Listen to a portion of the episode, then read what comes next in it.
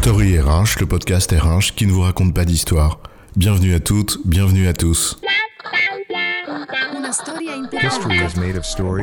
Dans cet épisode, nous allons explorer le lien entre trois notions, l'engagement des personnes, le sentiment de justice et l'empathie.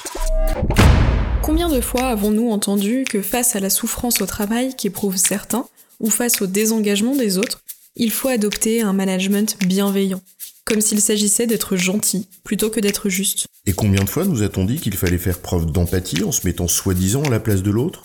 Et peut-être alors témoigner d'une vraie fausse sympathie qui ignore précisément qu'on ne peut pas ressentir à la place de l'autre ce qu'il ressent, puisque précisément on n'est pas cet autre. Mais ces confusions doivent-elles pour autant nous amener à en conclure qu'il ne faut pas faire preuve d'empathie pour être juste, ou que l'engagement des personnes ne suppose pas d'abord un sentiment de justice Alors, empathie, sentiment de justice et engagement, c'est quoi l'histoire?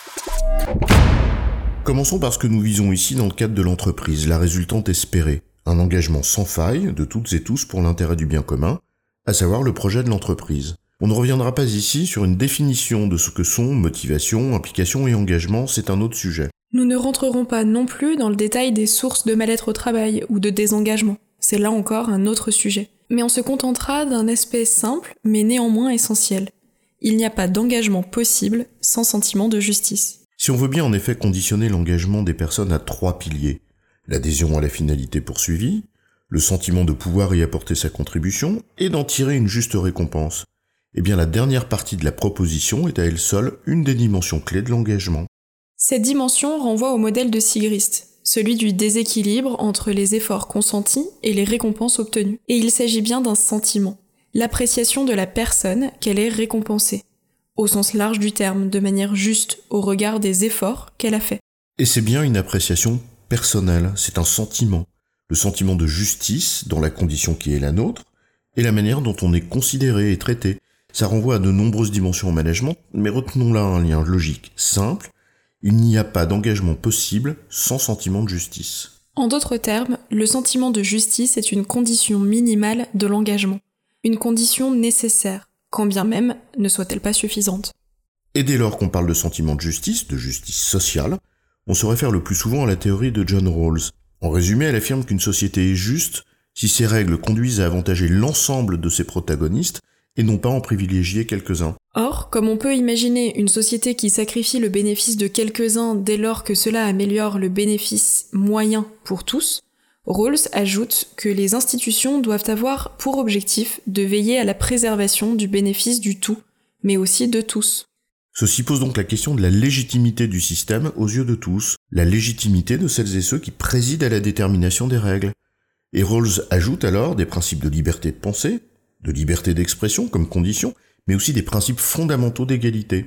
C'est d'ailleurs l'une des raisons pour lesquelles Rawls affirme que pour reconnaître la légitimité du système, il faut que les moins favorisés soient convaincus que ce système ait pour objectif de rétablir leur situation. En d'autres termes, ce qui est posé ici, c'est la question de la confiance. On voit ici, ramené au champ qui nous intéresse, celui de l'entreprise, se dessiner deux idées simples. D'abord la confiance de chacun dans le fait que l'entreprise en tant qu'institution crée les conditions de la justice, et d'autre part que la situation de justice ou d'injustice dans laquelle chacun s'estime relève d'une appréciation personnelle. Ou partagée par un groupe de personnes qui se sont constituées une représentation commune, que celle-ci soit étayée par des faits ou non. Alors parce qu'il s'agit d'un sentiment de justice et de confiance dans le système, on voit par conséquent se dessiner deux autres exigences. La première est celle du recueil de ce sentiment, sans préjuger de ce qu'il sera. Et la seconde, des signaux envoyés qui forgent la confiance. Le premier, le recueil du sentiment, étant évidemment un de ces signaux. On débattra pas ici de l'ensemble des décisions et de la pédagogie qu'elles exigent pour concourir à nourrir la confiance individuelle et collective.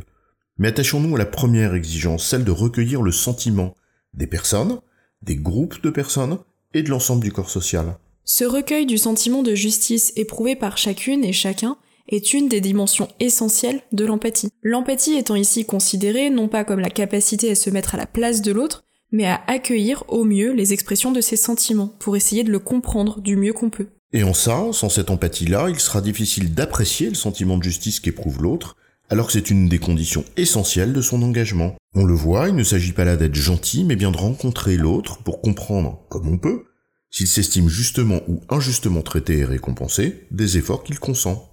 En résumé, si l'engagement des personnes dépend en partie du sentiment qu'ils éprouvent d'être traités et récompensés justement au regard des efforts qu'ils consentent, et si ce sentiment de justice suppose comme préalable une réelle attitude d'empathie, pour savoir le recueillir au mieux, alors on peut conclure qu'il n'y a pas d'engagement sans empathie. J'ai bon chef? Oui, tu as bon, mais on va pas en faire toute une histoire. Story RH, le podcast RH qui ne vous raconte pas d'histoire.